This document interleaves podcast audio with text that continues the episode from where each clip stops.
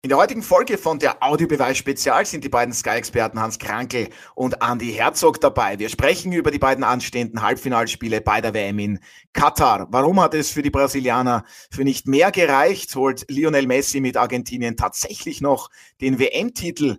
Was ist für das Überraschungsteam aus Marokko noch drinnen? Und verteidigt am Ende doch vielleicht Frankreich den WM-Titel?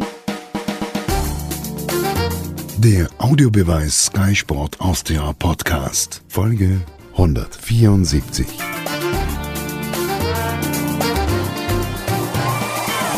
Wir starten mit einer neuen Folge von der Audiobeweis Spezial. Ich freue mich auf eine erneut spannende Gesprächsrunde. Mit dabei sind heute wieder zwei Sky-Experten. Ich begrüße recht herzlich den Goliathor und zweifachen WM-Teilnehmer Hans Krankel. Servus, grüß dich. Servus, grüß dich. Ebenfalls zweimal bei einer WM dabei gewesen und auch heute wieder bei unserem Podcast Andy Herzog. Grüß dich, hallo. Hallo, servus. Ja, schön, dass bei auch du dabei dabei bist. dabei gewesen, bin ich. Ah, ich wollte dich gerade anteasen, aber das verbindet uns, Martin. Das können wir leider nicht mehr nachholen. Da haben uns unsere zwei Experten einfach viel zu viel voraus. Aber trotzdem, hallo an dich, Martin, mit Nachname Konrad. Wer ihn nicht kennt, der war ja noch bei keiner WM dabei. Kann passieren. Servus keiner, keiner Fußball-WM, aber schon bei anderen, so Schubertel-WM und so, da habe ich überall schon mitgespielt. Auch nicht schlecht, ja? Das hast du mir voraus, da kann ich nicht mithalten. Also, unser Fokus richtet sich auch heute wieder auf die Fußball-Weltmeisterschaft in Katar. Jetzt sage ich einmal, da waren es nur noch vier. Alle wissen, was gemeint ist. Vier Teams sind noch übrig. Am Mittwoch, da trifft der amtierende Weltmeister Frankreich auf das Überraschungsteam aus Marokko und bereits am Dienstag bekommen es die Argentinier mit den Kroaten zu tun. Hans, bleiben wir gleich einmal bei den Kroaten. Die konnten sich ja gegen die favorisierten Brasilianer im Elfmeterschießen durchsetzen. durchsetzen. Wie überraschend kam denn für dich das aus, der Selosao? Und ja, wie traurig warst du darüber? Ja, ein, ein bisschen traurig, weil ich die Brasilianer sehr gern habe, aber es ist, es ist nicht gegangen. Die Kroaten sind eine sehr, sehr gute Mannschaft und äh, ja, ich kann es verschmerzen, aber man hat eigentlich konnte man nicht damit rechnen. Ja, was müssen sich deiner Meinung nach die Brasilianer am Ende vorwerfen lassen? Waren es dann nur Nuancen? Denn die Seleção lag ja mit 1 zu 0 dann in der Verlängerung schon vorne. Naja, das ist, das ist genau das, was im Fußball passieren kann. Ein, Tor zum Schluss, das du überhaupt nicht mehr kriegen kannst und das man auch nicht erwartet, das man auch nicht erwartet hat oder erwarten hätte können und das war es dann. Ja, Andi, hättest du damit gerechnet, dass die Brasilianer gegen die Kroaten ausscheiden? Ehrlich gesagt nicht. Äh, ich bin mir auch extrem gefreut, weil das Tor von Neymar war eine super Aktion. Das ist genau das, wo man, wo man seine Fähigkeiten sieht, seine Qualitäten. Und ich habe auch nicht mehr damit gerechnet, dass die Kroaten noch einmal zurückkommen. Aber da sieht man auch wieder die Mentalität, einerseits die positive Mentalität der Kroaten, dass sie nie aufgeben, dass sie immer wieder zurückkommen. Die Mannschaft hat also das ist eine, eine richtig gute Generation. Sie waren im letzten WM-Finale Jetzt sind sie wieder im Semifinale, also das ist kein Zufall. Und die, die, die Mentalität der Brasilianer ist für mich jetzt einfach in den letzten Jahren aus, oder seit 2002 nicht mehr so, dass sie einen großen Titel gewinnen können, weil sie einfach schwanken zwischen euphorisch und wenn sie ein Tor schießen, fangen sie alle zum Tanzen an mit dem Trainer. Und wenn sie auf einmal kurz vor Schluss ein Tor bekommen, bricht für sie die Welt zusammen und, und können sie dann nicht weiter auf die letzten Minuten fokussieren oder noch einmal pushen. Und durch das war das noch ein Ausgleich für mich eigentlich keine Überraschung mehr, dass sie die Kroaten dann noch durchsetzen, weil sie halt einen sehr guten Torhüter gehabt haben beim Elfmeterschießen und eben ja. die Brasilianer mit den Nerven schon ziemlich am Ende waren. Ja, bleiben wir noch ganz kurz äh, bei den Brasilianern. Martin, deiner Meinung nach, Andi hat es ja schon angesprochen, wenn sie 1 0 in Führung gehen, dann äh, ist der Jubel ja riesengroß, dann gibt es Tänzchen und sehr viel Spielfreude. Ähm, was waren dann für dich am Ende die Gründe, die Faktoren, dass die Brasilianer es nicht bis ins Halbfinale, also zumindest ins Halbfinale geschafft haben? Ja, das ist eigentlich auch ein gewisses Maß an Überheblichkeit, denn wenn ich 15 Minuten vor Ende 1 zu 0 führe und dann quasi in einen Konter laufe, so, man hat den Eindruck gehabt, die wollen halt das zweite Tor schießen, weil eigentlich sind sie eh so, so super und so gut. Und das geht halt gegen so eine, eine doch äh, sehr abgezockte Mannschaft wie Kroatien vielleicht bei zehnmal, achtmal gut, aber zweimal eben nicht. Und, und in dem Fall ist dann der Ausgleich gewesen und, und ich muss auch sagen, da bin ich beim Andi, man hat ja dann an den Gesichtern auch erkannt, mit diesem Ausgleichstreffer und dem Abpfiff, also unmittelbar vom Elfmeterschießen hast du bemerkt, bei den Kroaten natürlich, Leben, Hoffnung, Freude, Zuversicht und bei den Brasilianern irgendwie, also wir waren ja eigentlich schon im Halbfinale und jetzt müssen wir nur auf Meter schießen und das Ende ist eh bekannt. Ja, Hans, waren die Brasilianer für dich dann am Ende etwas zu siegessicher, wie Andi und Martin ja gerade erwähnt haben? Kann man nicht sagen, das kann man nicht sagen. Ich glaube auch nicht, dass sie überheblich waren. Es ist ganz einfach, du darfst den, zu dem Zeitpunkt kein Tor mehr kriegen, weil. Ja, aber Hans, die waren so offensiv. Das ist ja, das nicht. Die, haben einen, die lassen hinten, da waren Räume offen für einen Konter bei 1-0, ja, 118. Ja, Minute. Aber, aber das ist, das ist, das ist schon, das ist schon ein bisschen wie immer, so der Andi hat es jetzt erst ein bisschen gesagt, das ist halt zwischen Himmel hoch jauchzend zu Tode betrübt, sind halt die Brasilianer von ihrem Naturell her, vom Charakter her, die, die tanzen, wenn sie tanzen, sagen die Leute dann, sie sind überheblich, das, das ist nicht so und sie sind dann zu Tode betrübt. Das ist so ein bisschen die Mentalität und der Charakter der Brasilianer, die, die sowieso immer sehr gut waren. Sie sind auch jetzt sehr gut, aber es fehlt ihnen einiges, das hat man gesehen. Sie haben auch in den letzten Jahren ja nichts mehr gerissen. Die Brasilianer sind trotzdem immer bei jeder Weltmeisterschaft ein, ein Mitfavorit, weil sie ganz tolle Spieler haben und aus der Spieler, aus diesen Spielern muss man ganz einfach, muss dieser Trainer versuchen, wo es nicht so leicht sein wird, eine Mannschaft zu formen, die miteinander spielt, aber das haben sie eh gezeigt, aber die Kroaten haben nicht aufgegeben. Äh, es ist okay. Ich, war, ich bin für Brasilien, aber ich habe mit vielen Kroaten zusammengespielt und die habe ich sehr gern und das ist ein kleines Volk. Und das finde ich toll. Das finde ich toll. Sie haben nicht aufgegeben und sie haben das verdient und das ist in Ordnung. Ja, Jetzt möchte ich noch dazu fügen. Also, wenn man sich das anschaut, welche Stürmer die Brasilianer gehabt haben, wann sie Weltmeister waren oder welche Stürmer Bärchen, Pepeto, Rivaldo, Romario früher, Ronaldo, Ronaldinho. Gut, jetzt haben sie einen Neymar und die jetzt im Kader waren Richarlison und die sind ja auch alle richtig gut.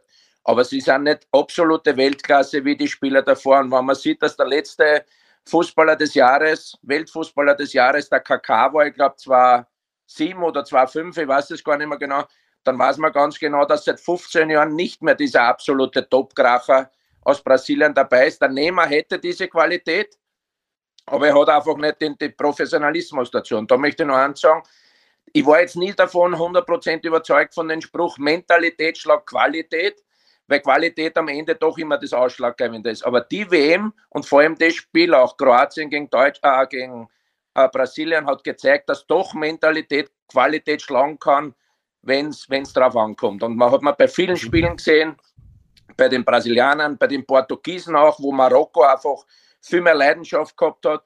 Und vor allem auch bei den asiatischen Mannschaften, die in der Gruppenphase da die eine oder andere Überraschung äh, parat gehabt haben.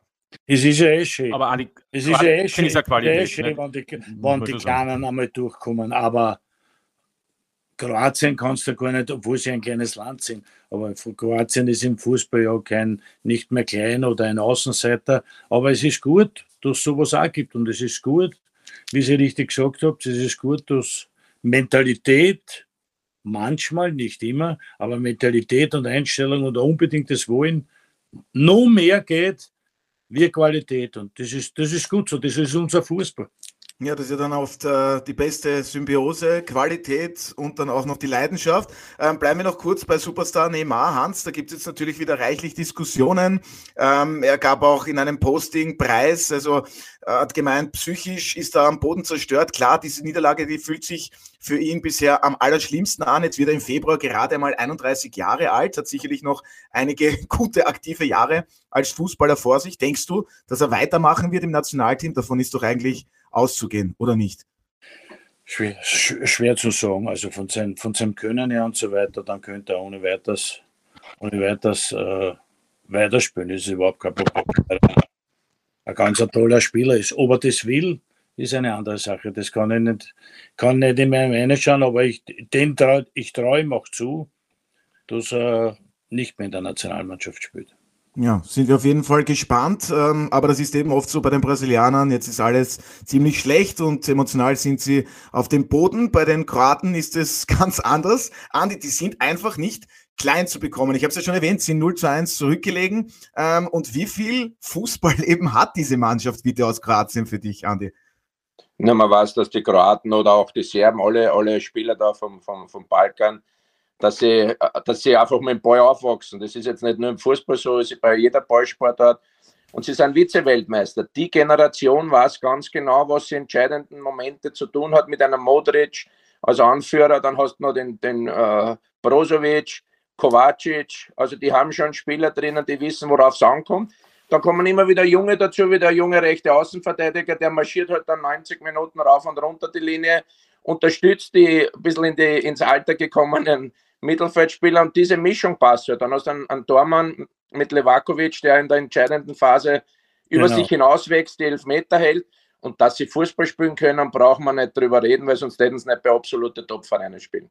Ja, so ist es. Rechtsverteidiger Josip Juranovic spielt bei Celtic in Schottland und der hat gemeint, bei unseren drei Mittelfeldspielern, bei Modric, Brozovic und Kovacic, ist der Ball sicherer als das also, Geld auf einer Bank. Ja. Gute Aussage. Äh, Hans, das Mittelfeld der Kroaten, ist das für dich das Beste, was diese WM zu bieten hat oder mit das Beste? Man soll ja nicht immer sagen, mit, das sind die Besten. Ja. Mit das mit, Beste auf jeden Fall. Ja. Mit was macht sie so stark? Das sind gute, die kennen alles. Das sind Ausbauten mit Modric ja schon ein alter Host, der auch schon am Ende seiner Karriere ist und trotzdem aber noch sehr gute Leistungen bringt. Die anderen zwei sind zwei auspuffte Profis, die bei großen Vereinen spielen. Was soll man sagen? Das sind super Spieler, das sind super Mittelfeldspieler, die sind komplett, die können verteidigen, die sind technisch gut, die können nach vorn spielen. Der, der Modric ist äh, ein ähnlicher Regisseur, wie das der Andreas Herzog war. Auch ein, ein Spielertyp, der ein Spielmacher ist, Gott sei Dank, wo es noch gibt, ein bisschen diese Spielmacher wie der Andi war, ist der Modric ein bisschen noch, halt, gibt es ja keinen Spielmacher mehr angeblich, aber stimmt so auch nicht, aber das ist er und das ist der Kopf der Mannschaft und die anderen rundherum spielen bei sehr guten Vereinen und das ist eine sehr gute Mannschaft. Aber das war schon vorher. Dass sie so weit kommen mag, kommt ja immer nur aus denen aus, dann sind wir völlig überrascht, weil sie wirklich so ein kleines Land sind und so tolle Fußballer als kleines Land und so weit kommen bei, bei nicht bei jeder Weltmeisterschaft, aber bei den letzten Weltmeisterschaften. Na, Andi, das hörst du sicherlich gern und du warst auch noch torgefährlicher als Luka Modric. Ich glaube, er ist mehr gelaufen. Andi, Andi, ja, wollte, aber, na, hast du, hast du recht, das ist nicht zu lachen, es ist wahr. Der Andi, der Andi hat den Modric voraus. Ich würde sagen, dass der Andi mindestens ebenso gut ist wie der Modric, aber er hat den Modric voraus, dass er torgefährlicher war wie er. Das ist absolut. Also, da braucht ist man. denn heute schon Weihnachten? ich war. Ich, Linken. Wenn ihr vergessen habt, ich war Trainer, ich war Fußballlehrer. Ich habe diese Spieler gesehen, ich sehe die heute. Ich tue nichts unterschätzen und überschätzen. Ich gebe nur meine persönliche Meinung. Der Herzog war Minimum genauso gut wie der Modric. Das ist Fakt. Und noch torgefährlicher. Na bitte, eine klare Ansage. Martin, was wolltest du noch dazu sagen? Ich glaube, dass der Modric, dass der Andi fast so viel gelaufen ist wie der Modric. In drei Spielen. In drei ja, Spielen. Genau. Ja. Das, das, stimmt, das, stimmt das, so, das stimmt so aus. Das stimmt so auch nicht. Ja. Der Andi ist sehr viel gelaufen vielleicht ebenso viel wie der Modric. Nur man vergisst es halt, weil man heute ja alles am modernen Fußball und du, Martin, natürlich als Journalist bist du klar mit diesen Kampfmaschinen, mit diesen Laufmaschinen. Auch der Herzog war eine Laufmaschine. Herrlich. Ja, vielleicht ja. ist heute wirklich schon Weihnachten für Andi Herzog. vielleicht auch bald für die Kroaten. Ähm, vier Millionen Einwohnerinnen und Einwohner. Und Hans, du hast es jetzt schon ein paar Mal anklingen lassen. Beziehungsweise 1998 gab es für die Kroaten noch den dritten Platz bei einer WM. Zuletzt 2018 im Finale gegen Frankreich. Vielleicht gibt es ja da erneut das Duell im Endspiel. Möglich ist es. Und wir wollen auch noch über den Torhüter Dominik Livakovic sprechen. Andi, war das dann ein Vorteil im Kopf? Dass die Kroaten gewusst haben, jetzt haben wir den Ausgleich geschossen und wir haben Livakovic im Tor, der hat uns gegen die Japaner schon weitergeholfen. War das dann ein psychischer Vorteil für die Kroaten? Ja, im Endeffekt schon, wenn du weißt, du warst schon einmal bei einem Elfmeterschießen erfolgreich, ist es natürlich ein bisschen ein Pluspunkt. Auf der anderen Seite, ich glaube, von den japanischen Elfmetern hätte ich sogar noch zwei gehalten und ich bin nicht sehr beweglich. aber das waren ja teilweise Roller, aber trotzdem, ist halt das, man sagt immer, Elfmeterschießen ist ein bisschen ein Glück, das ist nicht ein Glück, das ist einfach das Schwierigste, was, was gibt im Fußball, weil du unter extremen Stress, unter extremen Anspannung stehst und dann musst du eben diese technische Qualität haben, dass du genau den Ball dorthin bringst, wo du ihn haben willst. Oder du bist eben so cool und so locker wie jetzt der Messi bei den letzten Elfmetern, dass du anlaufst, schaust am Tormann, äh, rollst ihm dann seelenruhig äh, in, in die andere, in, auf die andere Seite. Das, das habe ich zum Beispiel nie können, immer immer vorgenommen, ich schieße am Scharf neben die Stangen rein. Und wenn er dann halt der Tormer, hat er es verdient. Und das war für mich mental ein bisschen einfacher, ich war aber nie in einer WM in einer Elfmeterschießen in der Situation. Also da wäre sicher noch, sicherlich noch ein bisschen aufgeregter gewesen. Aber wie du gesagt hast, wenn du weißt, wir haben einen Torhüter drinnen, der bei Elfmeter sehr, sehr stark ist, dann gibt es der Mannschaft schon noch ein bisschen einen, einen, einen zusätzlichen Halt. Auf der anderen Seite bin ich auch der Meinung, dass ganz wichtig ist, dass der, der erste Schütze trifft. Und da sollte so man gleich auch so ist es. den Besten nehmen, weil dann gibt es der Mannschaft auch eine gewisse Sicherheit. Und das war bei Brasilien heute halt auch nicht. Ich vermute, oder da tue ich ihm vielleicht jetzt Unrecht, aber ich glaube, dass ich recht habe, dass der Nehmer da als letzter wieder der große Held sein wollte. Hm. Und jetzt ist der beste Schütze von den Brasilianern nicht einmal drankommen. Also das ist schiefgegangen.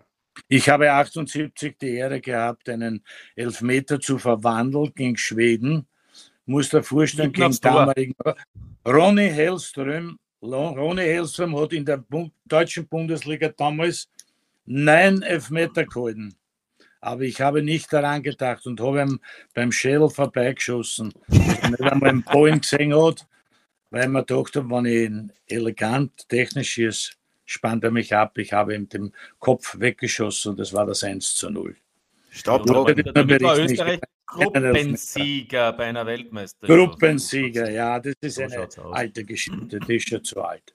Naja, aber hört man, hören wir trotzdem noch gerne. Ähm, einen wahren Krimi gab es ja auch im Duell der Niederländer gegen Argentinien. Äh, Messi und Co. setzen sich ebenfalls erst äh, im bzw. nach Elfmeterschießen durch. Hans, du darfst also weiterhin auf den Titelgewinn ja, ja. der Argentinier mit Lionel Messi hoffen. Gott sei ähm, Dank. Gott sei, Gott sei Dank. Dank. Eine Mannschaft, eine Mannschaft habe ich noch. es war ein unglaublich hitziges Duell. Es gab gleich 15 gelbe Karten. Das bedeutet übrigens einen neuen Rekord bezüglich Verwarnungen bei einer Weltmeisterschaft. Äh, Hans, das war jetzt nicht so wirklich schön anzusehen, obwohl es dann vier Treffer gegeben hat, äh, noch im Spiel. Äh, gehört das dann bei einem Viertelfinalduell auch manchmal dazu? Ähm, ja, es gehört manchmal dazu und was, man, was ich jetzt gekriegt habe, auch geschickt von, von Freunden und so weiter und selber, was da alles passiert ist, was wir dann nicht, was wir eigentlich nicht gesehen haben, nachher, war ganz fantastisch. War ganz fantastisch. Der, der Messi hat, der Messi hat äh, den Gaal. Was schaust du, der, du Trottel? Den Wout Weghorst, ja. Van Gaal und ein Spieler, wunderbar auf, auf, auf Spanisch, auf Südamerikanisch ging das natürlich noch viel besser, aber der war, der war mörderisch Haas. Also du hast das alles verstanden natürlich, Hans. Bitte? Du hast das alles verstanden natürlich. Ja, Freude. naja, klar. Er hat geschimpft, so wie mir schimpfen, wenn einer vorbeigeht. Und dann hat er gesagt, quasi haut über die Häuser, du Trottel. Also der war, der war der, selbst der selbst der Interviewer hat gesagt, sie haben ruhig, ruhig, ruhig, Lionel, der hat ihm schon zugehalten. Also da, da waren etliche Vorkommnisse na gut. Es gehört auch zum Fußball. War, war, war ein echter Kampf, war eine echte Schlacht, ja. Ja, und du hast es gesagt, auch nach Schlusspfiff waren da noch reichlich Emotionen drinnen. Äh, während des Interviews meinte eben Messi in Richtung Wout Weghorst, äh, was schaust du so, du Idiot? Übersetzt, äh, davor legt er sich noch mit Trainer Louis van Gaal an. Andi, für dich war das alles des Guten zu viel oder gehören auch für dich manchmal solche Emotionen nach so einem unglaublich wichtigen Match auch dazu? Schau, im Fußball ist momentan rennen so viele Moralaposteln herum, die, wo du immer nur brav und anständig sein musst der Fußball lebt aber von Emotionen und da muss der halt einmal während dem Spiel, nach dem Spiel, muss der gegenseitig was am, am Kopf ballern und nachher, wenn die Emotionen wieder weg sind, muss man halt vernünftig miteinander umgehen. So ist es. Aber ich kann das nicht leiden, wenn da immer der Slogan kommt mit FIFA, Fair Play und das und das. Und während dem Spiel ist das alles hinfällig. Das ist logisch, weil jeder Spieler, jeder einzelne Spieler will für, will für seine Mannschaft das Beste tun. Und man kann sich nicht vorstellen, unter welchem Stress die einzelnen Spieler jetzt gestanden sind. Wenn du da vor 70, 80.000 Zuschauer hingehst zu einem Elfmeter, Entschuldigung, dann kommt ein, ein Gegenspieler, tut die vor dem Elfmeter vielleicht noch beschimpfen oder von der Konzentration abbringen, dass dann natürlich ein Wickel entsteht und während dem Spiel schon auch extrem aggressiv ist, weil die Argentinier schon eine Mannschaft sind. Das sind schon, also die, die geben alles für ihr, ihr Vaterland. Und die Holländer haben halt zum Schluss dann zurückgefeitet mit zwei großen Stürmer. Das ist für mich jetzt wieder mal eine Geschichte, wo man sagt, okay, wir waren spielerisch nicht so gut das ganze Turnier, dann bringen wir den De Jong und den Wout Weghorst, bringen zwei Giraffen vor eine, die nicht kicken können und auf einmal waren es klar besser als die Argentinier. Drehen das Spiel von 0-2 auf 2 zu 2, die Verlängerung geht los.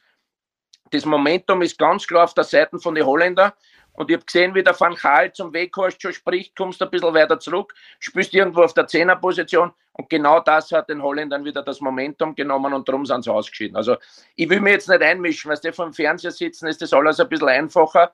Und der Van Gaal ist ein, Weltklasse-Trainer, aber das sind halt so Ideen, wo man dann denkt, äh, jetzt waren die Holländer richtig gut, sie haben das volle Risiko genommen, das Risiko hat sich ausgezahlt, in der Verlängerung dann wieder ein bisschen passiver geworden und dann haben die Argentinier wieder besser gespielt. Dann haben sie kurz vor Schluss einen Stangenschuss gehabt und hätten eigentlich in der Verlängerung das Spiel noch gewinnen müssen. Wie gesagt, ich will da jetzt nicht von der Ferne irgendwem Vorwürfe machen, aber das sind für mich so, hat die WM auch gezeigt, dass viele Mannschaften zuerst einmal wenig Risiko nehmen, normal spielen, stabile Abwehr und dann steht ihnen das Wasser bis zum Hals und auf einmal nehmen sie Risiko und auf einmal spielen sie Fußball und dann scheiden sie aber im Elfmeterschießen aus oder, und dann sind sie traurig. Nein, seid nicht so deppert, seid früher ein bisschen riskanter und dann braucht es beim Elferschießen nicht heulen. Weil die Tränenflut, die es heuer gegeben hat bei der WM, ist alles auch irgendwie verständlich.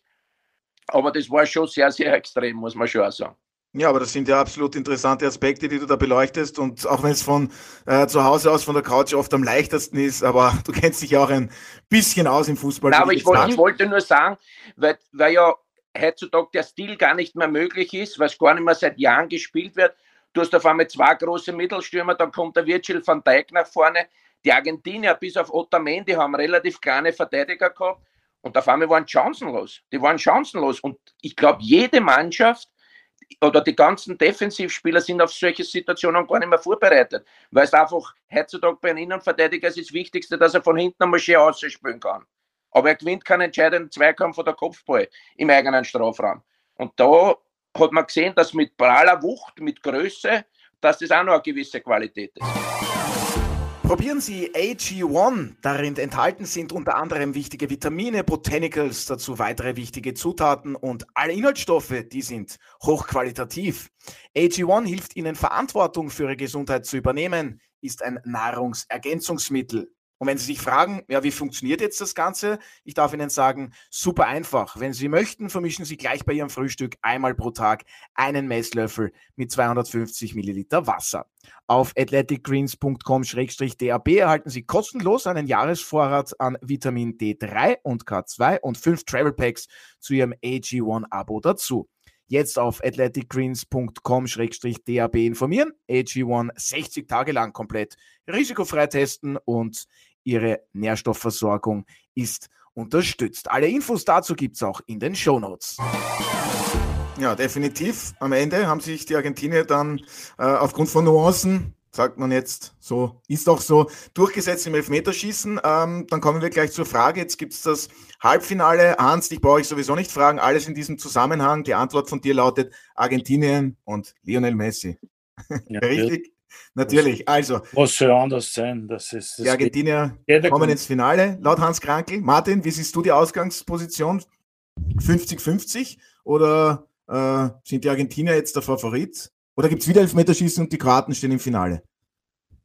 Also ich würde Argentinien raten, in 120 Minuten eine Entscheidung zu finden. Das äh, traue ich aber den Argentiniern zu. Und ich habe das ja schon ein paar Mal, glaube ich, in dem Podcast in den letzten Tagen und Wochen gesagt. Argentinien hat nach dieser Start-Auftakt-Niederlage ganz einfach eine Reaktion gezeigt. Die haben den größten Druck gehabt, mussten zweimal gewinnen. Das haben sie gegen Mexiko und Polen geschafft. Und man sieht jetzt auch, diese Mannschaft ist in sich gefestigt. Und deswegen traue ich dieser Mannschaft alles zu. Ich gehe sogar so weit und sage, Argentinien ist ja die einzige Mannschaft, also im Gegensatz zu den Kroaten, die Frankreich äh, auch in einem Finale schlagen kann. Das hört der Hans sehr gerne. Die Frage ist, hört das auch Andi Herzog gerne? Stimmst du Martin zu? Ähm, wie siehst du jetzt die Position der Argentinier? Ich sehe es genauso wie der Martin mit den Argentiniern und sie sind die Mannschaft, denen oft schon das Wasser bis zum Hals gestanden ist und sie, sie sind immer noch dabei. Messi wird von Spiel zu Spiel stärker, das ist auch ein ganz entscheidender Faktor. Lautaro Martinez, der eigentlich bis jetzt nur ein Lüftchen war, wann er reinkommen ist. Viele sagen ja, er war der Torverhinderer. Ja, und jetzt hat er einen entscheidenden Elfmeter reingehauen. Also wie der so Junge hingegangen ist, haben wir gedacht, das ist auch noch jetzt 4-2-0 dann gleicht Holland noch aus und jetzt muss, muss der, den eigentlich wenig gelungen ist, obwohl er ein normaler Superstürmer ist bei Inter Mailand. Aber das sind auch vielleicht so Momente, wo sie das jetzt, wo er den Turnaround kriegen kann und auch zum, zum, zum Helden gegen Kroatien werden kann. Aber die Kroaten sind abgebrüht, haben eine gute Mannschaft, es wird ein enges Spiel. Und ich glaube, die Mannschaft, die, die in Führung geht, wird es dann, wird's dann machen. Weil ich glaube nicht mehr, dass wenn Argentinien in Führung geht, dass dann sie wieder einen, einen Vorsprung nehmen lassen. Und die Kroaten sind auch zu abgekocht, dass, dass, dass da äh, eine Möglichkeit haben, wenn sie riechen, dass weiterkommen können, dass da taktisch irgendeinen Fehler machen oder so wie Brasilien sie auskontern lassen. Sind auf einmal drei gegen vier Spieler im eigenen Strafraum bei einer 1-0-Führung. Das passiert beiden Mannschaften sicher nicht, weil sie viel zu viel Leidenschaft und taktische Disziplin haben. Aber ich, ich würde mir trotzdem auch auf, aufgrund von Messi, obwohl ja Modric natürlich auch stehe, ein Finale Argentinien gegen Frankreich wäre, glaube ich, schon das Nonplusultra dieser WM. Mhm. Also der Konsens hier im heutigen Podcast ist auf jeden Fall gegeben. Ich nehme hier dreimal Argentinien als Tipp fürs Finale wahr. Ja, und, ja und die haben ja noch die Maria und den, den Dybala würden wir auch gern, vielleicht, vielleicht kommt die auch noch einmal ins Spiel. Ne? Schauen wir mal. Vielleicht, vielleicht darf er irgendwann noch einmal mitwirken. Ähm, das bisher beste Match bei dieser WM war das Viertelfinalduell der Franzosen mit den Engländern, sag ich jetzt einmal, und ich bin wahrlich nicht der Einzige, der diese Meinung vertritt. Der Titelverteidiger setzte sich am Ende knapp mit 2 zu 1 gegen die Three Lions durch. Hans, dieses Spiel hatte wirklich so ziemlich alles zu bieten. War es auch für dich das bisher beste Match bei dieser Endrunde?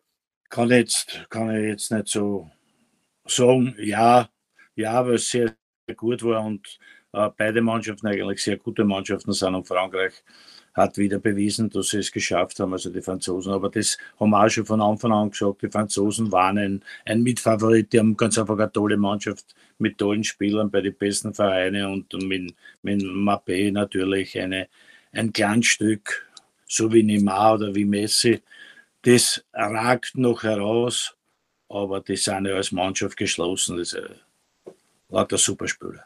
Ja, weil du Kilian Mbappé jetzt gleich erwähnt hast, ähm, hat bei dieser WM fünfmal getroffen, führt die Torschützenliste an. Wie sehr hat dir der Auftritt von ihm gegen die Engländer gefallen? Ich denke, wir alle können von ihm auch nicht in jedem Match Wunderdinge erwarten, ja, oder Hans? Ist klar. Jetzt waren der, die, die vorigen Auftritte waren sehr, sehr gut. Gegen England war etwas weniger, aber das das ist ja normal, weil die ganze Welt schaut auf den natürlich, das, der steht unter Druck, der über Druck einmal eh schon geredet, das ist so, aber der wird den, der wird dem her und der ist ganz einfach im nächsten Spiel, wenn man sagt, ah, das letzte Mal war er nicht so gut, ist er wieder entscheidend da. Bei entscheidenden Momenten, das ist fix, das ist ein, das ist ein Superspieler, der wird wahrscheinlich, wahrscheinlich wird der der Serbe von Ronaldo, Messi, Neymar antreten aufgrund seines Alters. Im Moment ist es so, dass der der nächste Beste ist. Ja. Wobei man sagen muss, er hat natürlich gegen einen Kyle Walker gespielt und haben die englischen Medien auch schon gesagt. Also, das wird ein interessantes Duell, weil das ist auch eine Maschine auf der rechten das Kryptonit, Seite. Rechter Verteidiger von Manchester City und für immer dann auch wieder vom Fernsehen machen wir da immer ein paar Überlegungen ob es was bringt oder nicht, ist wieder die andere Geschichte. Aber da habe ich mir dann gedacht, okay, der Luke Shaw ist halt mehr der, der Offensivverteidiger von den Engländern, aber defensiv jetzt nicht so stark. Und wenn man da geswitcht hätte, die zwei schnellen Spieler, Dembele und Mbappé, vielleicht einmal alle 20 Minuten, dass der, der Mbappé einmal gegen den Shaw spielt, vielleicht wäre er da, hätte er sich öfters mehr in Szene setzen können. Aber man sieht, die zwei Außenstürmer, die gegen England wirklich nicht gut waren, dann kommt halt wieder klassische Nummer 9 zu tragen, Olivier Giroud. Und es ist einmal höchste Zeit, dass man auf den, den muss man schon dazu zählen, wenn man sagt, WM-Titel, der Didier Deschamps weiß ganz genau, was er seit Jahren von diesem Spieler hat. Und jetzt muss man noch dazu sagen, der Benzema ist nicht dabei und der fördert ihn ja gar nicht. Giroud, Giroud ist klasse. Giroud, Wahnsinn. Giroud, klasse. Aber Benzema. eins möchte ich auch noch dazu sagen, für mich haben die Engländer fantastische Leistung geboten. Sie waren fast ein bisschen besser, besser wie die Franzosen. Klar, wenn sie in Rückstand gerät, musste ein bisschen mehr nach vorne spielen. Aber es war eine absolute Topleistung, die ich den Engländern gegen Frankreich ehrlich gesagt nicht zugetraut hätte. Hans, wie sehr hat dir der Auftritt der Engländer gefallen? Auch, wie, wie, wie der Andi sagt, das stimmt schon. Die Engländer waren nahe dran, aber die, die Klasse der Franzosen ist ganz einfach nicht, nicht wegzudenken. Genau richtig, was er gesagt hat. Ja, und eins bleibt auch bestehen, Elfmeter und England, das ist weiterhin keine Erfolgsgeschichte. Wir wissen alle, was damit gemeint ist. Harry Kane war am Ende die tragische Figur, vergab äh, kurz vor Ende der Begegnung seinen zweiten Elfer. Äh, Englands Kapitän und sein Gegenüber, Torhüter Hugo Loris, die kennen sich ja bestens von den Tottenham Hotspur. Ähm, Hans, das war schon eine unglaublich spezielle Konstellation. Ich denke, du hättest auch den zweiten Elfmeter, die Ausführung noch einmal übernommen Ja, aber ich, ich, hätte den zweiten auch reingeschossen. Ja, ich wollte gerade sagen, du hättest ihn, äh, hättest du ihn auch wieder so halb hoch links probiert oder ins andere Eck? Meinen zweiten hätte ich auch wieder voliert, genau mitten am Fleck. Einen richtigen Fleck, wer, wer Fußballer wissen, was ich meine. So ist es. Beim Fleck ist, ich brauche das nicht erklären, weil, ja, was so ist. Aber, aber, aber eine Frage an die beiden Trainer aufgrund der Situation, ne, es ist 82., 83. Minute, es schießt oder es möchte der Kapitän den zweiten Strafstoß schießen, noch dazu gegen einen Torhüter, mit dem er jeden Tag trainiert. Hättet ihr da eingegriffen? Ich meine, es ist ja nicht so, dass es nicht bei, bei, bei England, ich sage jetzt einmal, einen Henderson gibt, einen Foden gibt. Äh, ich weiß gar nicht, ob der jetzt noch, im Spiel war, aber, aber jedenfalls, es gibt genug Spieler, die in der Lage gewesen hätten äh, sein müssen, äh, da auch ein Tor zu schießen. Ja, also, wie seht ihr das? Man gerade Mount, Raheem Sterling, so die waren dann, glaube ich, schon drinnen, weil der Henderson und der Saka sind rausgenommen worden. Bei mir hat er wieder geschossen, genau wie es war, und bei mir hat er getroffen, aber ich war nicht der Trainer von England. Na, bei mir ist die Situation so, wir haben gerade gesprochen, dass die Engländer immer Probleme beim Elfmeterschießen haben. Und der Bukayo Saka, der Junge, der hat ja einen ganz einen entscheidenden verschossen bei der letzten Europameisterschaft. Also für mich war klar, der Harry Kane ist der absolute Top-Stürmer der Engländer, der Torjäger. Ich war gewusst, dass er den ersten Elfmeter extrem scharf schießen wird, weil gegen den Tormann von deinem Club, beide von Tottenham Hotspurs, da tust du jetzt nicht irgendwie am Tor schauen, weil das ist zu riskant. Und ich habe mir gedacht, er geht sicher zum zweiten hin und wird ihm genauso wieder scharf reinfetzen. Er hat halt ein, zwei Meter drüber geschossen und das passiert normalerweise einem Spieler wie ein Harry Kane nicht, weil ich habe in der Premier League schon oft entscheidende Situationen von ihm gesehen, wo ich mir gedacht habe, bumm, jetzt wird es aber schwer, der Elfmeter wird, wird nicht leicht und der geht hin und knallt die Bälle ins linke Kreuzeck, ins rechte Kreuzeck. Also da war für mich gar keine Diskussion, dass der andere antritt zum zweiten Elfmeter. Ja, und Harry Kane, also er muss sich unglaublich sicher gefühlt haben, weil er hat sich auch sofort den Ball geschnappt, war unglaublich fokussiert und ja, hat volles Risiko genommen. Er ging dann äh, etwas ja, über das Tor. Da kommt man ja oft zum Thema, ja, ich habe Verantwortung übernommen, was? Aber es gibt ja Spieler, Aber solche Spieler will man doch haben, Andi. Na, genau so, ja, in Harry Kane, in Torjäger und in Kapitän der soll Verantwortung übernehmen. Aber heutzutage rennt oft einmal ein Würstel hin, weil er da schießen will, verschießt dann und sagt, ja, ich wollte Verantwortung übernehmen. Aber der steht in der Hierarchie auf der Nummer 7 oder 8. Also putzt die, lass die ein, zwei Leader die Entscheidung treffen und der Harry Kane ist der absolute Leader von, von England und darum war es klar, dass er den Elfmeter schießen wird. Normal ist vorgegeben, wer die Elfmeter schießt. Es kann nicht jeder hinrennen, jeder Wappler, sondern normalerweise muss das aufscheinen, dass die ersten fünf schießen, wenn mit einem was passiert oder der ist verletzt, dann muss man einen Ersatzmann haben. Schau, in, Öst, in der österreichischen ja. Geschichte war es so, in den 70er Jahren und in den, bis zur Mitte der 80er Jahren hat ein gewisser Hans Krankel die Elfmeter geschossen und mhm. danach ein gewisser Anton Polster. Und ein anderer Spieler hat sich gar nicht hingestellt zum Strafraum, weil wir haben gewusst, wir können ihn maximal beim Jubeln zur, zur, unterstützen, aber schießen dürfen wir nicht. Ja. Genauso, genauso ist es. Eine wahre Oder Geschichte. 19, ja, bis, bis, bis, auf, bis auf 1998 bei der WM. Ja, da war der Toni Polster zum Glück schon duschen, okay. sonst hätte ich bis heute noch kein WM-Tor geschossen. Also da durfte Andi Herzog gegen die Italiener jubeln vom Punkt aus. Ähm, jubeln durfte auch, äh, durften auch die Franzosen äh, durch Giovanni zum 1 zu 0. Äh, auch da gibt es Diskussionen, war der jetzt haltbar? Wie viel Schuld hat der Englands Torhüter Pickford? Äh, Andi, gibst du dem Schlussmann der Engländer eine Teilschuld? Hätte er den noch parieren können? Da wird dann oft gesprochen, ein Weltklasse-Torhüter, der wäre da noch hingekommen mit einem Zwischenschritt. Also jetzt war kein grober Potzer, aber ich glaube schon, ja, ich, er hat ja dann einen Zwischenschritt gemacht, aber jetzt, ich bin jetzt keiner, der sich bei Torhütern auskennt. Ich weiß halt, als, gegen, als, als Offensivspieler schaue ich mir einen Tormann an und dann weiß ich ungefähr, was er für Stärken, Schwächen hat. Aber ich glaube schon, dass da den einen oder anderen Torhüter bei dieser WM gegeben hätte, der, den, der diesen Schuss gehalten hat. Weil er war zwar jetzt schon platziert durch die Beine durch, das ist das Einzige, wo man in Tormann vielleicht sagen kann, okay, er hat den Ball relativ spät gesehen, aber trotzdem hätte er sich mehr strecken müssen. Ich glaube jetzt nicht, dass er ganz unhaltbar war. Vielleicht hätte ihn ein Jensny von den Polen gehalten, Hans. Wie siehst du diese Thematik? Ist das schon zu viel bin, der Kritik? Ich bin derselben, ich bin derselben Meinung. Äh, der, der Schuss war haltbar. Er hat ihn relativ spät gesehen, aber er hätte, er hätte ihn können halten, ja. Martin, bitte. Na, ich wollte nur sagen, wenn wir also da jetzt über einen Torhüterfehler reden, ein Torhüterfehler in, im Viertelfinale hat es einen gegeben. Und der war ja, ich denke nicht, dass jemand sagt, ein Fehler, aber das. Na, Fehler war es keiner. von Portugal. Wir sagen, Nein, es war kein Fehler. Fehler nicht. Der Wenn er muss ich den beim Schuss hindern. Ein Spieler könnte auch mal vielleicht jemanden am Schuss hindern. Ja? Da, Nein, das, das, da bin ich 100% bei dir, Martin. Angriff der Franzosen und acht Spieler waren im eigenen Strafraum drinnen von den Engländern.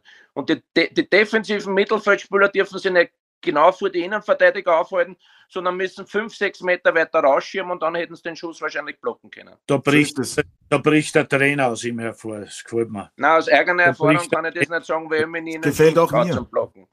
Aber Andi, da gab es ja auch ein vermeintliches Foulspiel, um das äh, kurz Stimmt zu halten. Auch. Äh, was, was für dich ein Foulspiel? Was ja, direkt? Ich, ich habe es während dem Spiel nicht mitbekommen, aber danach in, den, in der Wiederholung glaube ich schon, dass man da ein, Foul, ein Foulspiel also geben hätte können von Upamecano. Gut, aber über den VAR und Schiedsrichterentscheidungen werden wir, wir nicht reden. Also das ist kein Eingriff. Nicht diskutieren? 20, nein, da braucht man deshalb nicht diskutieren. Wenn er Foul gibt, wie der Andi sagt, dann hätte er Foul gepfiffen. Aber genau, keine klare Fehlentscheidung. 20 Sekunden später fällt, dass unmittelbar vor einer Torerzielung in der Entstehung, ne, in dem EPP, wie das im Fachausdruck heißt, also in der Entstehung eines Angriffs zum Tor muss, muss ein Foul sein, das dann der Videoschiedsrichter eingreift. Aber das, ganz ehrlich, das war ja gefühlt Ewigkeiten davor und da hätte es viele Möglichkeiten gegeben einzugreifen. Also wenn man da eingreift, dann, dann, dann wissen wir gar nicht mehr, wie weit wir zurückspulen sollen. Ja, bis zu, bis, also deswegen finde ich da, da das, das, das war möglicherweise ein Foulspiel, aber der Schiedsrichter hat es durchgehen lassen und dass das dann Ewigkeiten später zu einem Tor führt, ganz ehrlich, das hat, finde ich, dann nichts mehr damit zu tun, ob der Videoschiedsrichter eingreifen soll. Und ja, er hat ja ein paar Situationen weiterspielen lassen, wo so es ein Tor gegeben hat. Also es waren halt ein paar Situationen, wo man sagen hätte können, okay, es hätte auch pfeifen können. Ne?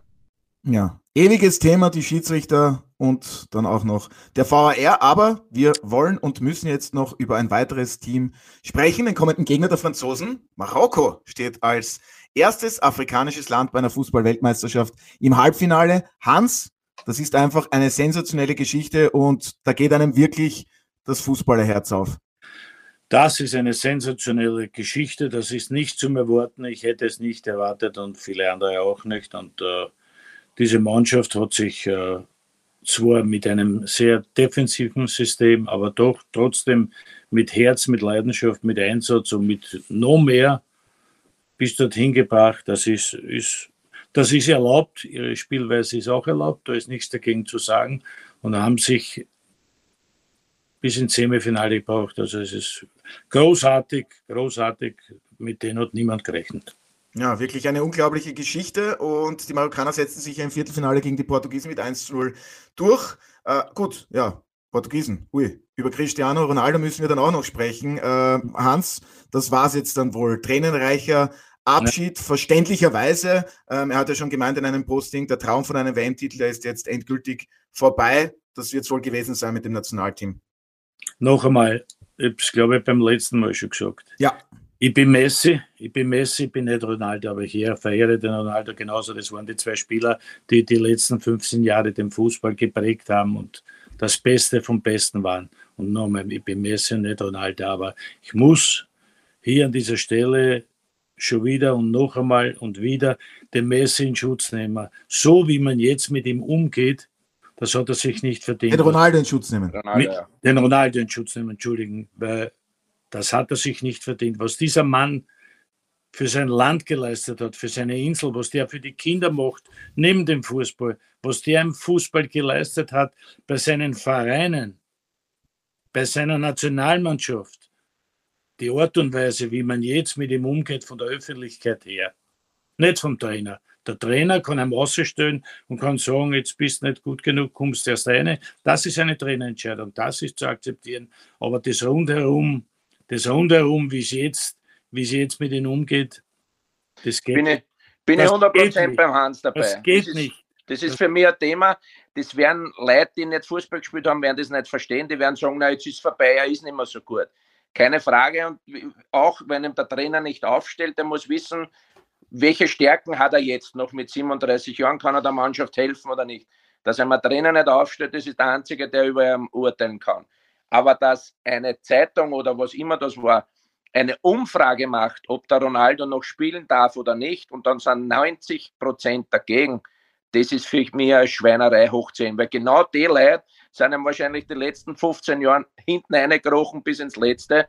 Und da zeigt man halt wieder, es ist in jedem Land so. Es ist, nicht in, es ist in Österreich so, es ist in Deutschland so. In Brasilien habe ich jetzt Geschichten gehört, wie man mit einem Ronaldo umgeht oder mit einem ehemaligen Weltklasse-Spieler. Also das ist einfach so, wenn deine Zeit gekommen ist und du zeigst die ersten Schwächen, musst davor, musst, musst dann einen Steuerhelm aufsetzen und darfst sie links und, äh, und rechts nicht beeren lassen. Und man hat schon gesehen, dass die Zeit bei Manchester, die letzte Zeit bei Manchester United an ihm nicht spurlos vorbeigegangen ist, weil er hat die eine oder andere Situation gehabt, auch bei einem Abschluss, der in einen Flow, so wie er früher war, hat er die Bälle blind reingehauen. Und da hat ihm jetzt auch die Leichtigkeit ein bisschen gefehlt. Ja, und oft ist leider dann das hässliche Gesicht der Öffentlichkeit, wenn es dann nicht mehr so gut läuft, dann vergessen das die Leute viel zu schnell. Wir wollen jetzt aber nicht auf die Marokkaner vergessen. Ich habe es ja schon gesagt, ähm, die stehen überraschenderweise im Halbfinale, treffen dort auf den amtierenden Weltmeister Frankreich. Äh, die Marokkaner mussten in den bisherigen fünf Spielen erst wie viele Gegentreffer hinnehmen? Martin. No. Ja, das, das ist jetzt keine das schwierige Frage. Einfach. Es war nur ein einziger und der war noch dazu ein Eigentor, würdest du jetzt dann gleich noch. Weißt du, weißt du gegen wen? Es war in der Gruppenphase. Gegen die Kanadier. Na, ja, warum ist es so schwierig, äh, den Marokkanern ein, ein Tor zu erzielen, Martin? Bono, Bono, Bono. Hans. Von Marokko. Bono ist mein Bono. Liebling. Warum? U2. Der heißt, der heißt genauso wie der Leadsänger von U2. Der muss ein guter machen. ich habe sofort gewusst, gewartet. die Aufstellung gesehen habe ja. beim ersten Spiel. Da im Tor steht Bono habe ich eigentlich schon, schon im Insgeheim habe ich eigentlich schon gewusst, dass das so weit kommt. Jetzt kommt ja. Warum habe ich nicht daran gedacht? in seinem Stadion hast du besonders gerne getroffen, ne? In Sevilla. Naja, da, da war schon, da sind die Trauben, da sind die Trauben am Baum sehr hochgehebt, ja. aber, aber ah, schon, schon. Schönes. Ja, ja. Na, Bono ist natürlich super, aber im Prinzip ähm, habe ich vorhin am Beginn des Podcasts so, so, interessant gefunden, wie der Andi noch einmal erwähnt hat, was die Niederlande ausgemacht hat, dass sie plötzlich zwei Stürmer eingebracht hat, volles Risiko gegangen ist und ähm, wurde damit zumindest kurzfristig belohnt.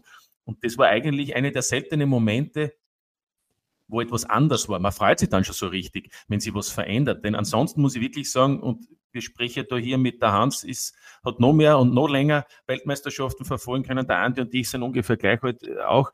Im Prinzip ist ja etwas heuer für mich, abgesehen davon, dass es das erste Mal äh, nicht im europäischen Sommer eine Weltmeisterschaft gibt, das hat sie wirklich noch einmal verstärkt, stärker als 2018, dass durch die Globalisierung alles ähnelt. Also um anders zu formulieren, früher hat man irgendwie den Eindruck gehabt, der Fußball ähnelt jenem Ort, an dem er gespielt wird. Ne? Brasilien haben wir gesagt, da, da wird gegeigt. In Afrika die, die Mannschaften, da ist die Freude da, da gibt es aber dafür kein taktisches Korsett. In Ostasien wurde unberechenbar. In Ostasien wurde eben gespielt, die laufen nicht mit 10 Feldspielern, sondern mit 14. So ungefähr hat man den Eindruck gehabt. Und, in, und dann natürlich nicht nur in den Konföderationen, sondern selbst in den in den Konföderationen, also natürlich die Argentinier waren immer dann auch schon, oder die, die, die Urus und so, die waren immer schon sehr physisch stark und in, in, Europa, die Spanier waren feine Techniker, die Deutschen haben in den 70er, 80ern und 90ern ausschließlich gekämpft. Mittlerweile alles vom selben. Es ist eigentlich, es widerspiegelt, sich nur, widerspiegelt sich nur mehr die Zeit und das ist ja kein Wunder, weil zum Beispiel die Marokkaner, der Großteil ist in Europa geboren. Die haben nur einen marokkanischen Pass, weil die Eltern oder die Großeltern aus Marokko sind. Das heißt, die leben so. Und spätestens mit 14 kommen die anderen alle in eine Akademie. Und damit ist eigentlich auch alles gesagt. Die werden alle gleich ausgebildet. Es ist halt vieles vom selben und deswegen freut man sich dann schon so, wenn dann einmal plötzlich was ja, Sensationelles passiert. Zwei Stürmer. Abs absolut, absolut. Selbst die Holländer haben die Identität richtig, verloren mit 4-3-3.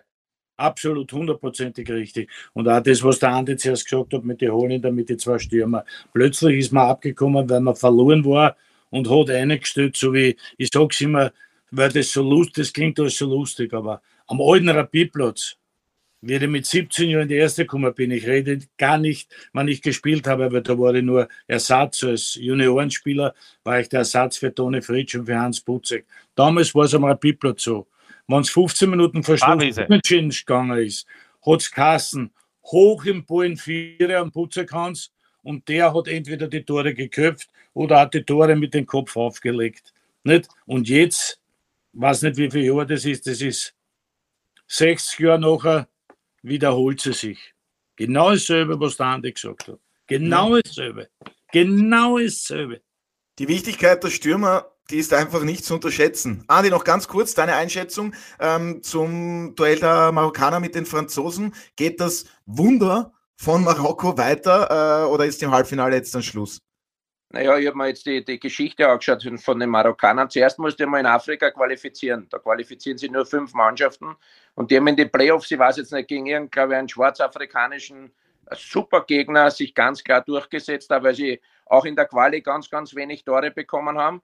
Sie sind taktisch total diszipliniert, haben Außenspieler mit Ziyech, die eigentlich normal Individualisten sind, aber die marschieren für die Mannschaft und warten dann halt auch den, den richtigen Moment ab und dann haben sie schon auch ihre Qualitäten, dass sie nach vorne gefährlich werden können. Sie spielen eher defensiv, aber nicht irgendwie nur Bälle wegschießen, Zeit verzögern. Für das können sie einfach viel zu viel, viel zu gut Fußball spielen. Jetzt in Bezug auf das Spiel gegen Frankreich habe ich eine, interessante Geschichte einmal miterlebt. Ich war vor, ich weiß nicht, 2014, 2015, war das größte U21-Turnier Europas in Toulon in Südfrankreich. Da war ich mit der USA vertreten als Olympiacoach und das Finale war Frankreich gegen Marokko in Frankreich. Stadion 20.000 Zuschauer, da waren sicher 18.000 Marokkaner. Und immer doch die Franzosen, da sind auch jetzt ein paar Spieler dabei, die in der Liga spielen, auch im Nationalteam, richtig gut. Und die Marokkaner waren besser. Also ich bin in dem Stadion gesessen, da war eine Stimmung, immer doch, das gibt es ja nicht, weil von Afrikanern hat man immer erwartet, sagen wir Nigeria, Ghana, diese Spieler, die halt immer wieder traumhafte Triplings machen, Tempos. Aber man darf die Nordafrikaner nicht äh, unterschätzen und die haben sich jetzt in den letzten Jahren mit Ägypten, Marokko, glaube ich, sind die sogar jetzt aus dem afrikanischen Kontinent mit die stärksten, weil sie am taktisch diszipliniertesten spielen. Und das wird kein Honigschlecken für, für die Franzosen. Also es wird, das Stadion wird sicher wieder voll sein zugunsten von, von Marokko. Und wenn du in der, in der, bei der ganzen WM erst quasi ein Gegentor gekriegt hast durch ein Eigentor, dann kannst du schon auf die Defensive, auf einen super Tormann verlassen. Aber sie kommen gegen Frankreich mit dem Papé, mit Olivier Giroud jetzt auch wahrscheinlich am, am stärksten Gegner, den sie bis jetzt gehabt haben. Und ich glaube trotzdem, dass sie die Franzosen durchsetzen werden. Ja, und die Geschichte mit dem Trainer Walid äh, Regragui ist ja auch eine unglaubliche. Da gab es ja das Zerwürfnis mit Halil Hocic. Genau. Der hat Hakim Ziyech nicht mitgenommen. Dann haben aber die Verantwortlichen gesagt, nein, nein, ein Ziyech, der bleibt nicht zu Hause. Und dadurch wurde dann der neue Trainer bestimmt. Seit drei Monaten ist er dort im Amt. Und jetzt weißt du aber auch, warum der Ziyech nach hinten sprintet, hinten reingerätscht, weil jetzt kann er sich nicht erlauben. Weil jetzt hat, haben quasi die, die Stars gesagt, wir wollen mit dem Trainer nicht weiterarbeiten, obwohl sie trotzdem erfolgreich waren in der Vergangenheit. Jetzt kommt ein neuer Trainer und wenn man sieht, mit welcher Leidenschaft der da auf der Linie mitlebt die ganze Zeit, dann ist es kein Wunder, dass die Mannschaft auch mit so viel Leidenschaft, mit so viel Herz spielt. Und wie gesagt, also wenn du einmal in einem Semifinale bist, muss erst einmal besiegt werden. Aber Frankreich ist für mich trotzdem der große Favorit bei der WM. Und Andi, auf wen treffen dann die Franzosen im Finale? Ich glaube auf Argentinien. Ich glaube auf Argentinien. Wird's? Finale Mbappé gegen, gegen Messi wäre natürlich ein Traum. Modric ist auch ein super Spieler, aber ich, ich würde das, das Finale Argentinien gegen Frankreich schon bevorzugen, muss ich ehrlich sein. Und schaffen dann die Franzosen das, was die Brasilianer vor 60 Jahren geschafft haben, dass sie den Titel verteidigen können? Glaube ich schon. Weil man sieht in den letzten Jahren bei Großereignissen, wie kompakt die, die Franzosen waren, könnte ich es mir schon sehr, sehr gut vorstellen. Und der Didier Deschamps, ich habe gegen ihn gespielt, das war ein richtiger Sechser, ein Ungustel, ein richtiger Ungustel, aber der war als Spieler, Kapitän, war, der hat ja schon gespielt wie ein Trainer. Der hat die Mannschaft rund um sich geführt und genauso ist er jetzt als Trainer und darum ist er seit Jahren auch mit der beste Trainer auf der Welt und so erfolgreich. Ja, wo der Spieler und als Trainer Weltmeister Hans. Ja. Und als Trainer sehr nett, also sehr netter Kollege. Ich war oft bei Auslosungen, habe ich mit ihm gesprochen, weil als Gegenspieler am Spielfeld ist man nicht, so freundlich miteinander umgegangen. Und ich werde ich ihn eigentlich nie leiden können, aber mittlerweile schätze ich ihn sehr. Das habe ich da immer gesagt, du sollst nicht mit den Gegnern sprechen. Und jetzt kommt es raus, du hast mit denen ja. Bei uns im Podcast. Sprich nicht mit deinen Gegenspielern. Ja. Das war's. Er hat nicht auf dich gehört, Hans. Na, das erfahrt das jetzt, Martin. Was du jetzt? Ja. Was erlauben, Herzog? Hans. Aber ich wollte. Ich, also. ich, tippe auf, ich tippe ganz klar auf Argentinien gegen Marokko. Oh, starker Tipp, Martin. Ich möchte mal was anderes sagen. Naja, warum auch nicht? Das ist die Marokkaner definitiv Frankreich ist mal Fahrt. Das ist mal Fahrt. Ist Argentinien gegen Marokko. Sehr stark. Marokko. Martin? Hans gerne hätte, dass Argentinien Weltmeister wird und er meint, es ist gegen Marokko einfacher. Ich, ich glaube, dass. Ich glaube, dass. Ja, nein, man kann überhaupt nichts sagen heutzutage mehr, weil einfach ähm, Kleinigkeiten entscheiden, wie wir sehen. Aber Marokko, ähm, glaube ich trotzdem, dass, das, dass es jetzt schön ist, wenn sie dann im kleinen Finale am Samstag im Einsatz sind. Ähm, und zu Frankreich nur ein Gedanke. Ich glaube, das wird überhaupt äh, die Mannschaft sein, die 2024, 2026, 2028 immer um den Titel und sozusagen wahrscheinlich auch den Titel gewinnen wird. Braucht ihr nur den Kader ansehen.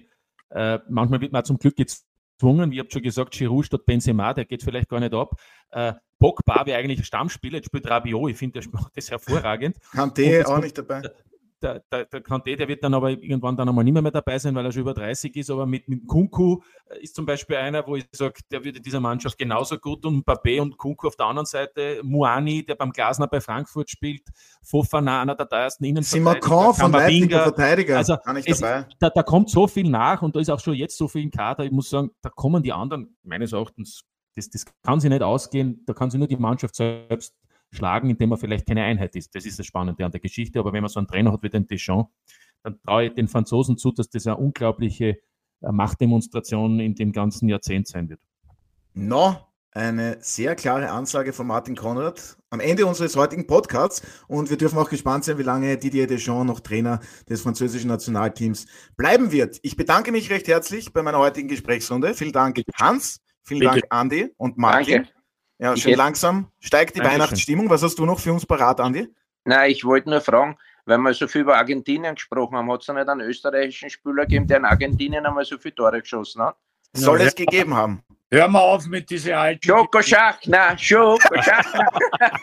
Frohe Weihnachten, wollten wir nicht mehr hören. Ja, ein sehr schönes Ende. Wenig, aber du hast recht. sehr schön. Unerhört, oder? Seine Rotspippen, was? So unglaublich. Ja. Ja. Der legt den Rotspippen nicht an, egal wie er ist.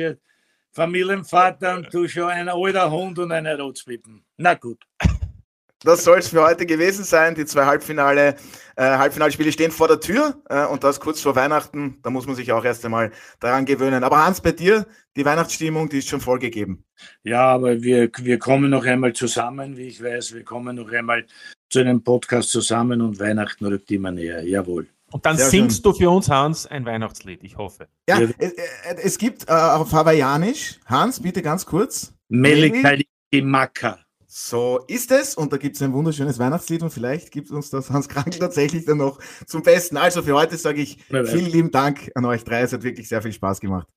Ciao. Ciao, Baba. Viert euch. Ciao. Und das seht ihr diese Woche auf Sky. Ja, also Schön war's und für Sie, werte Zuhörerinnen und Zuhörer, habe ich noch einen Podcast-Hinweis. Wir melden uns wieder mit dem Audiobeweis-Spezial am Donnerstag, dem 15. Dezember. Am Sonntag folgt ja dann das Finalspiel. Davor gibt's auch noch die Partie um den dritten Platz. Ich darf mich für heute von Ihnen verabschieden, bedanke mich wie immer fürs Zuhören, verbringen Sie noch einen schönen Tag und bis zum nächsten Mal bei der Audiobeweis-Spezial. Das war der Audiobeweis. Danke fürs Zuhören.